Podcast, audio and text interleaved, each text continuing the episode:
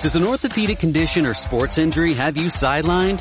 Make your comeback with GW Hospital Sports Medicine. We offer services from neck to toe, including care for shoulders, hips, knees, ankles, and hands. Plus, we're the official healthcare partner of GW Athletics, the DC Furies, and the DC Revolution. Get back to doing the things you love. Learn more at gwhospital.com slash sportsmed or call 888-4GW-DOCS. Physicians are not employees or agents of this hospital.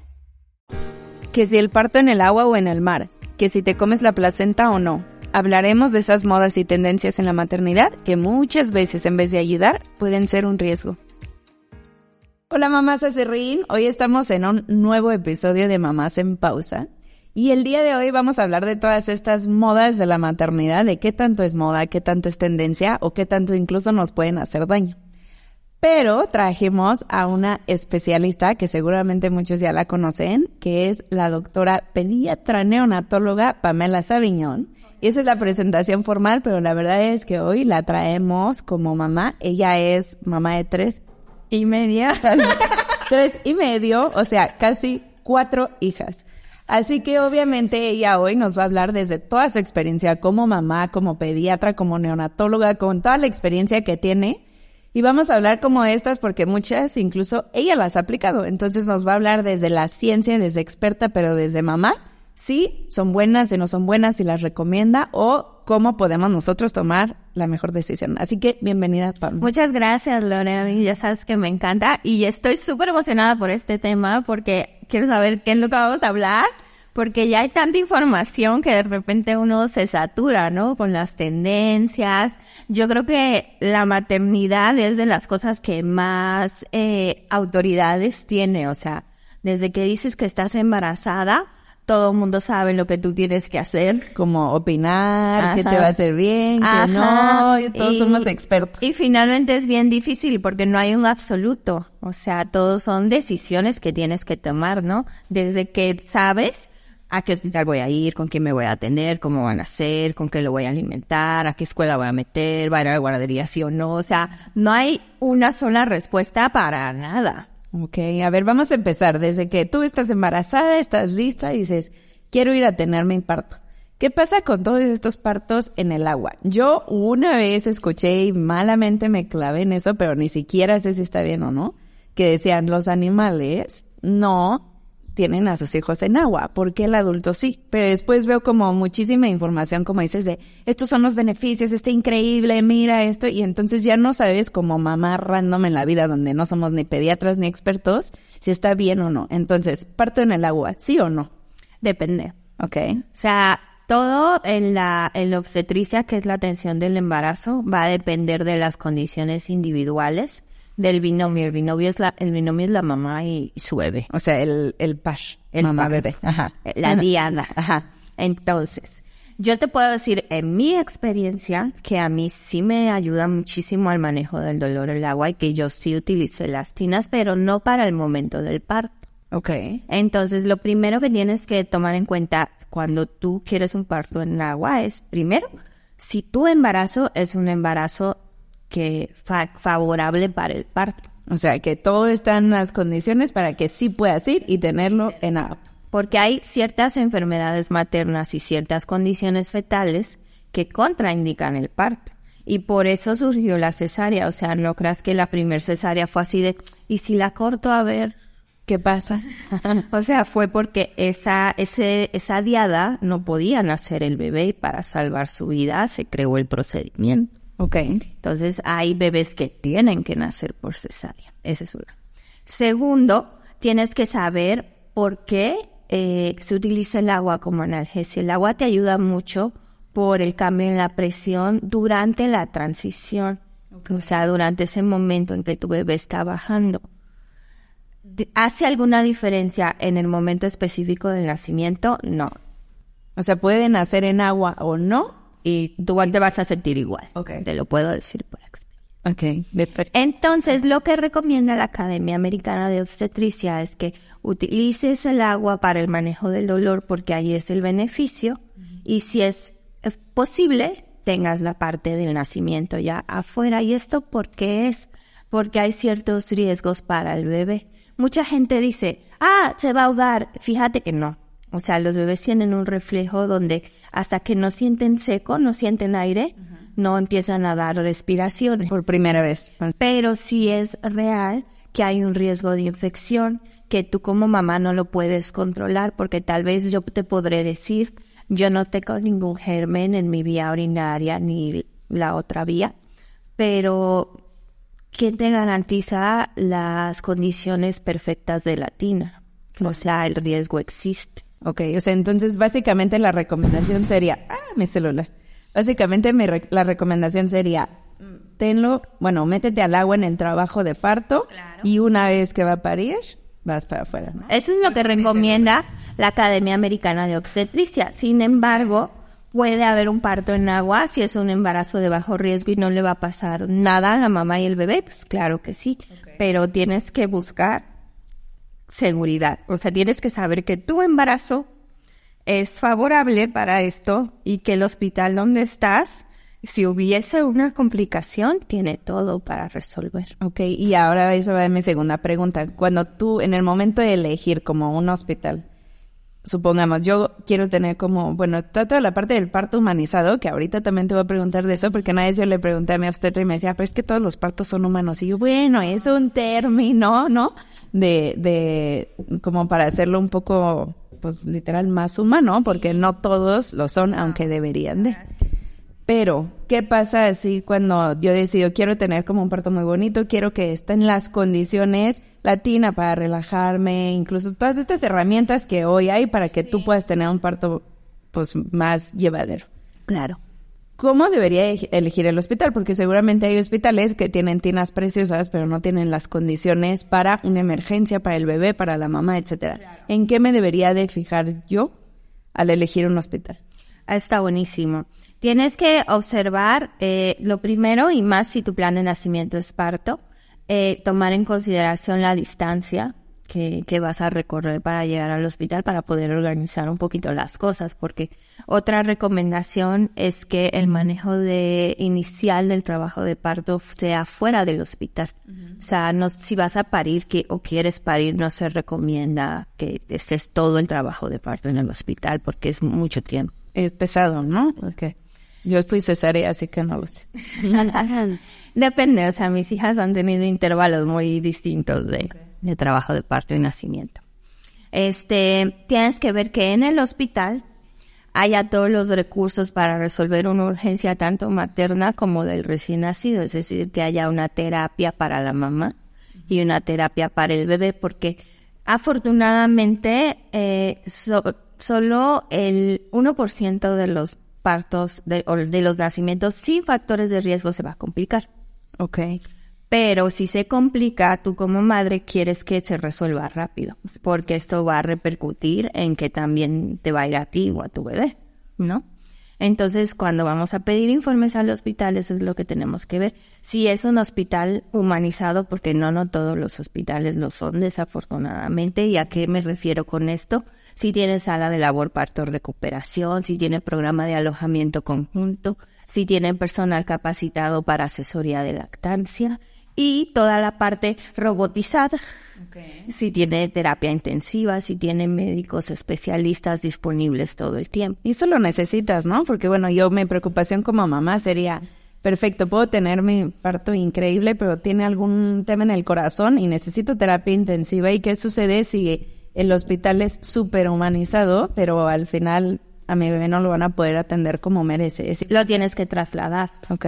Este, finalmente digo, no pasa nada, lo trasladas, pero es más seguro si todo está en el lugar donde van a ser, porque aparte no se tienen que separar. O sea, créeme que como mamá es muy difícil cuando yo tengo que mover un bebé. O sea, imagínate que te, operaron de urgencia, no fue parto, vas a tener que estar acostada dos o tres días y yo entro y te digo, aquí no lo puedo salvar, me lo llevo a otro hospital. Ay, no. O sea, ah. no. Ok. Bueno, entonces eso es lo que tienes que considerar para tener como el parto, el tipo de parto que tú quieras en un hospital. ¿Y qué sucede con los partos en casa? ¿Te gustan, no te gustan, a favor, en contra, ventajas, desventajas? Híjole, a mí, a mí me hubiera gustado un parto en casa como mamá pero nuestro sistema de salud todavía no está óptimo para eso.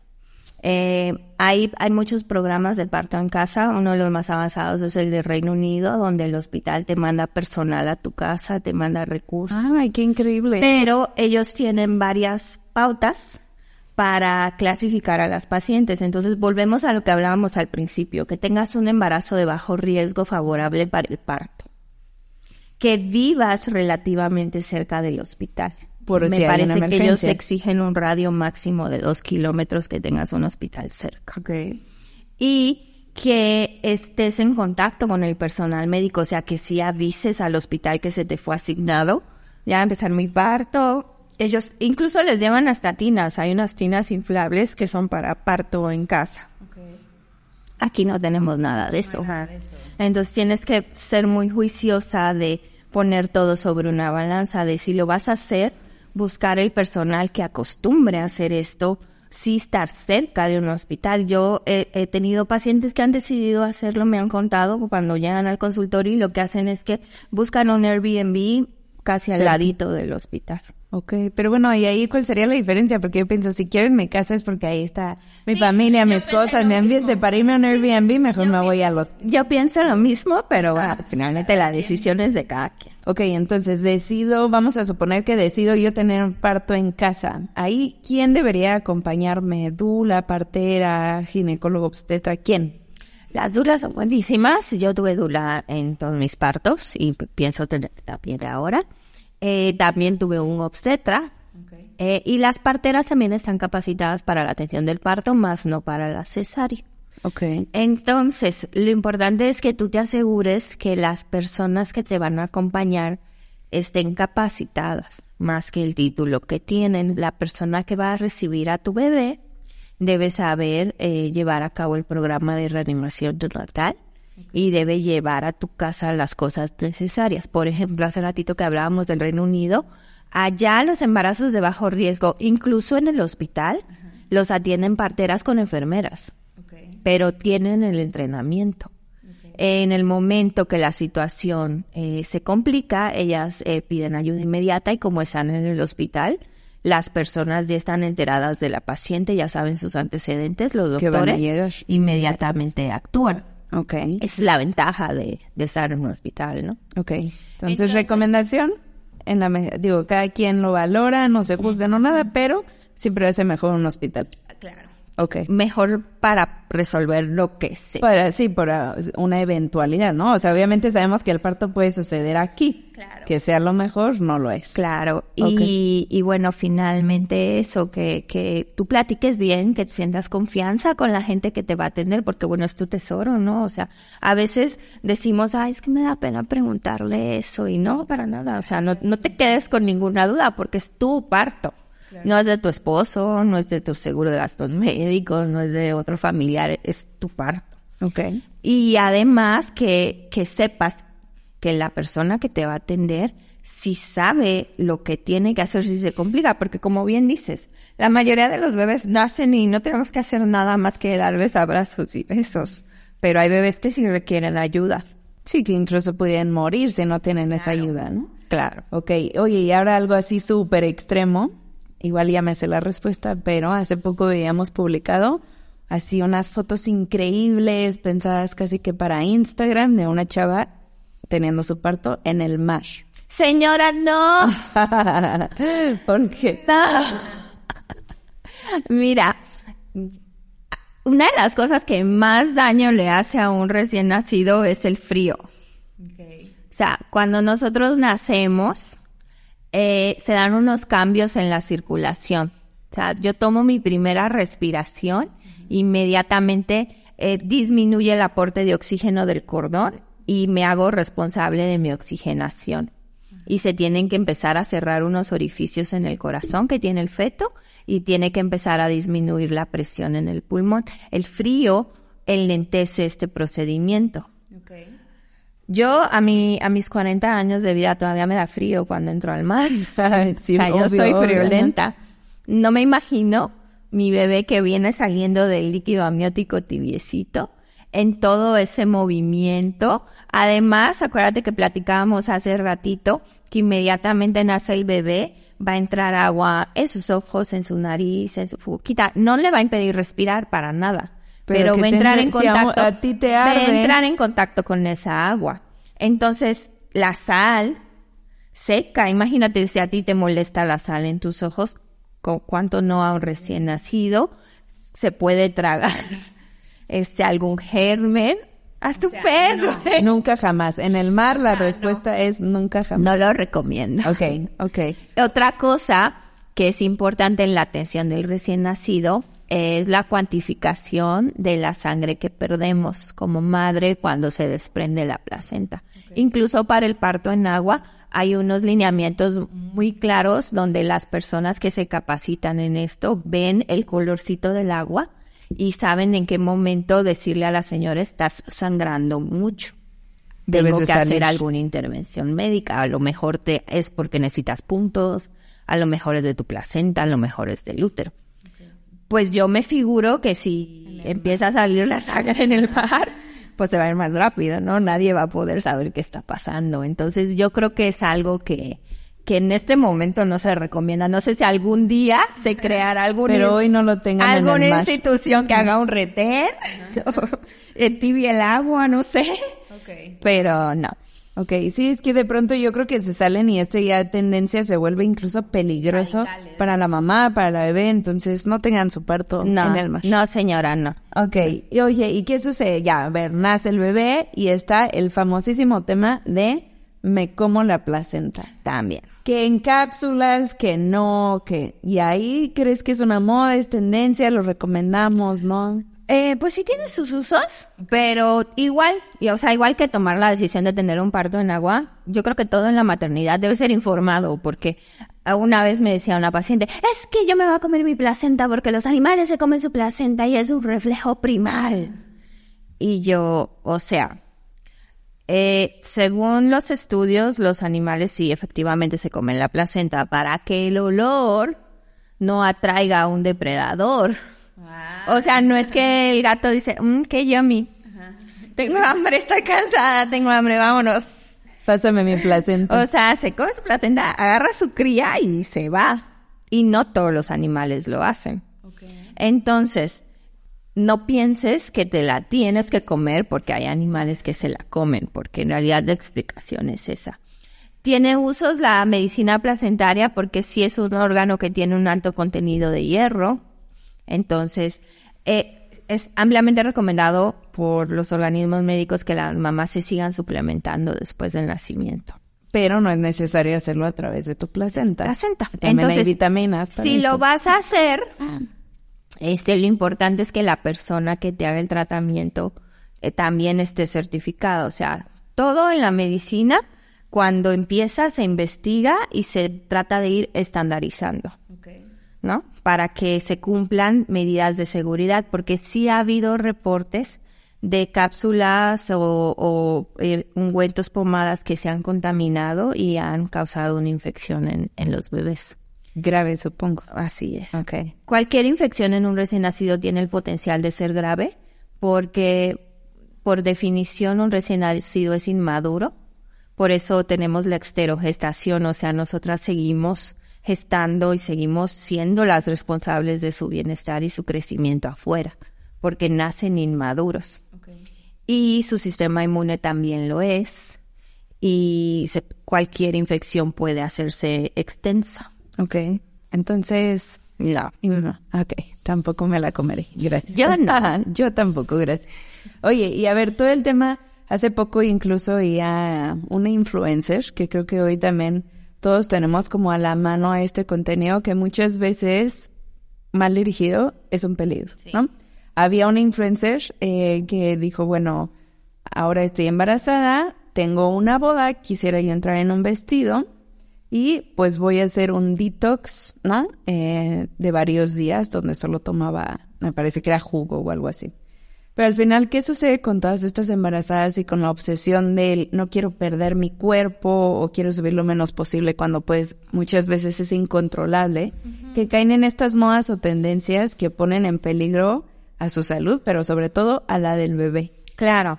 Mira, eh, las conductas excesivas alimentarias o de ejercicio durante el embarazo hacia los dos extremos tienen varios riesgos.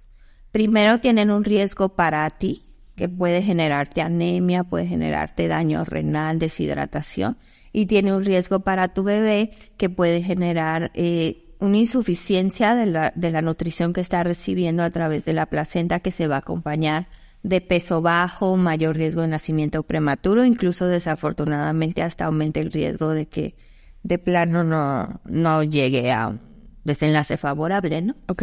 El otro extremo de voy a comer por dos, no es cierto. No tienes que comer por dos. Sí va aumentando nuestro requerimiento calórico, pero no es tanto de que te tengas que hacer servir dos platos.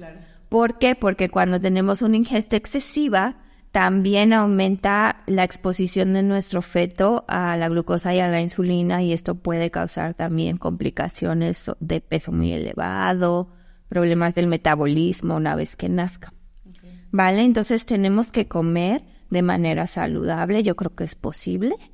Y la actividad física sí debe ser eh, de acuerdo al grupo de actividad física que tú hacías antes. Antes, ¿verdad? O sea, no debes excederte mucho si puedes hacer ejercicio, pero si nunca habías hecho CrossFit, en el embarazo no lo No es empieces a hacer. Ok. Va. Oye, Y eh, escuchando mucho a tu cuerpo, o sea, porque sí puede haber un trabajo de parto pretermino por un exceso de, de ciertos esfuerzos.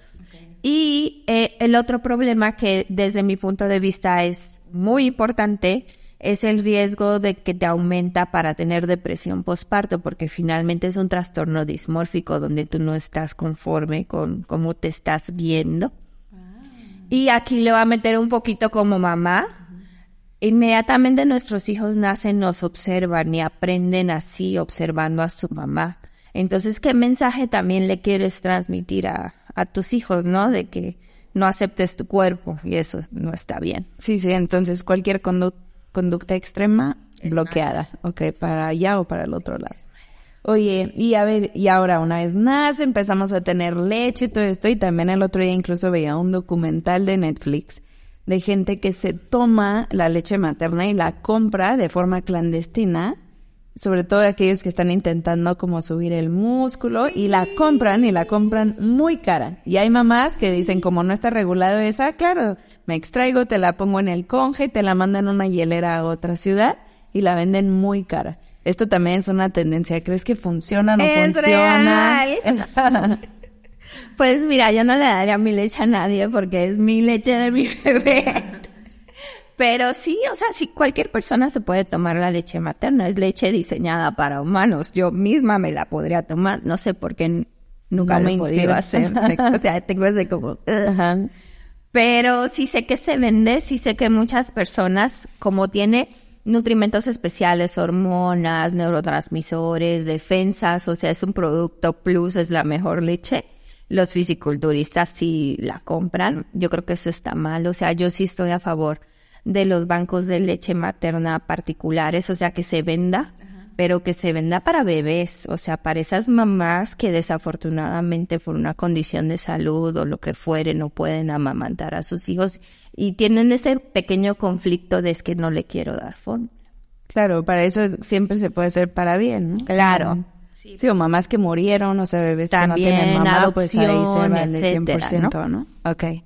Pero, um, sí, yo también pienso eso. Cada quien. Ok. Va. ¿Y alguna otra tendencia que te haya tocado ver a ti o que tú hayas aplicado que crees que, pues, no sé, nuevas modas que pueden atentar contra la salud? Seguro hay muchas.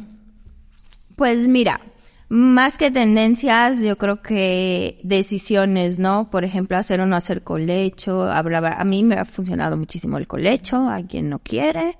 Este, y la única tendencia en la maternidad que yo digo, por favor, no. Aparte de lo del mar, que afortunadamente creo que ha sido muy aislado, es eh, las personas que deciden eh, no llevar a sus hijos a seguimiento médico y ¿Es no vacunar. Sí, eh, aquí no sé qué tanto, pero hay muchas comunidades europeas que los bebés no van a consulta y esto está mal porque finalmente el seguimiento de niño sano es un filtro O sea, bien te puedes saltar una consulta y pues, la neta, No va a pasar, problema, no. pero que nunca lo lleves está mal porque hace ratito decía, si, si tiene un problema en el corazón, Ni cuenta te vas a dar tú como papá hasta que hay algo súper grave. ¿no? Y las malformaciones cardíacas son las más comunes. Y no todas son graves. O sea, no todas son evidentes. Entonces, sí, yo creo que esa tendencia de yo lo quiero hacer tan natural que nunca quiero que me toque un médico, sí, ya es como muy extrema. Ok. Oye, ¿y ¿qué sucede también con todas estas mamás que dicen, "Uy, confío ciegamente en mi dula? La amo, la adoro, ¿no? Un Etcétera, saludo a mi como tú. dula. Pero ¿qué sucede cuando las mamás pues podemos llegar a no estar tan informadas donde prefieres hacerle caso a la dula o te obsesionas con estas ideas, ¿no? Que no, no significa que estén mal, pero la dula te decía, vamos a suponer, aguanta todo lo que puedas sin anestesia o no dejes que te hagan la, nunca lo sé pronunciar. La episio- episiotomía. ¿Cómo? La episiotomía. El, el famoso corte. el famoso corte. Y de repente llega el obstetra y dice, es que lo tengo que hacer por salud del bebé. Digo, estos solo son algunos ejemplos, pero hay muchas intervenciones, ¿no? Sí. ¿Qué sucede cuando la mamá se obsesiona y dice, no, no, no y no? Bueno, primero vamos a tratar el tema de obsesionarse.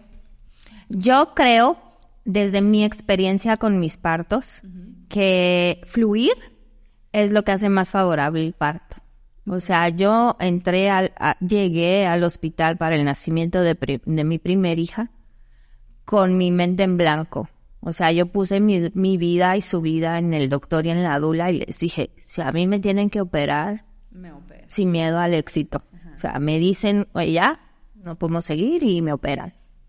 Y eso me quitó muchísima ansiedad, porque te quita la expectativa de tienes que parir.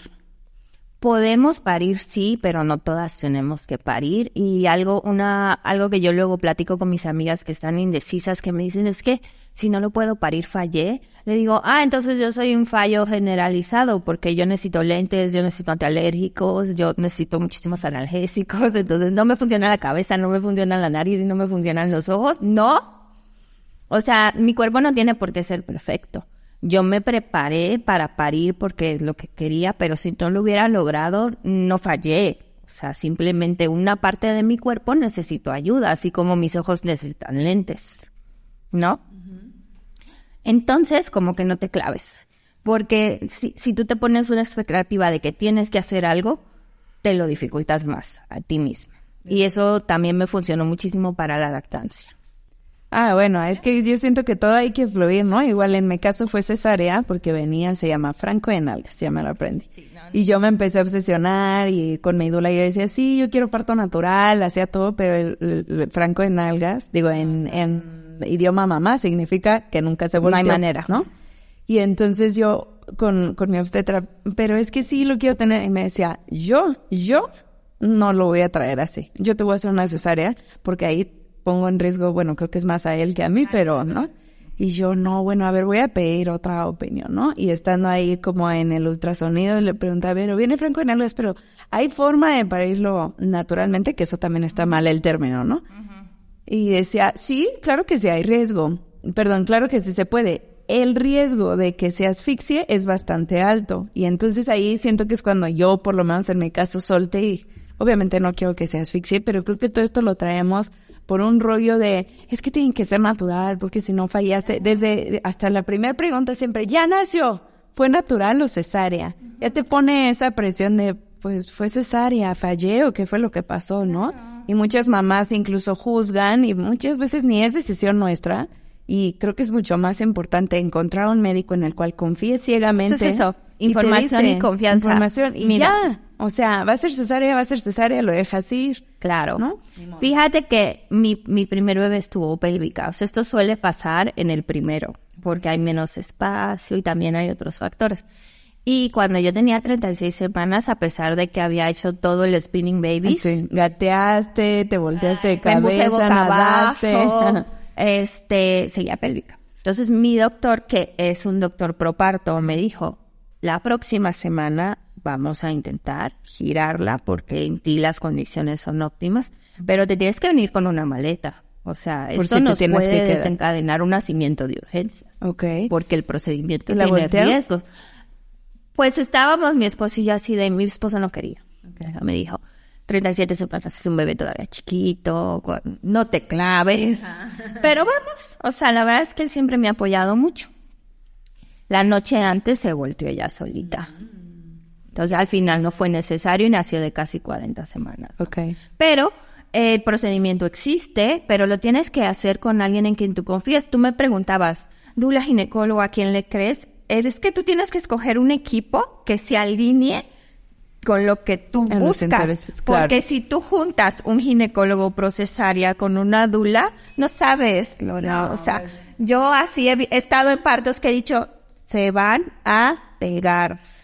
¿Así? Y en ahí ese- enfrente de la mamá. En ese momento, tú estás totalmente vulnerable, tomas las peores decisiones. De tu vida. Porque tienes miedo, estás cansada, tienes hambre, si las cosas no son favorables, estás triste. Y que la gente que te está apoyando no esté en la misma sintonía es malo. Entonces tú tienes que entrevistar a tu dula y hacer clic con ella y tienes que entrevistar a tu obstetra y hacer clic con él. Las dulas son excelentes. Yo he trabajado con dulas y me las amo a mis dulas, este, porque es quien se encarga de ti. O sea, la dula está para cuidar a la mamá y para ayudar a la mamá a que el parto sea favorable y está demostrado que disminuyen la necesidad de anestesia, disminuyen la duración del trabajo de parto y disminuyen las complicaciones al momento del nacimiento como desgarros.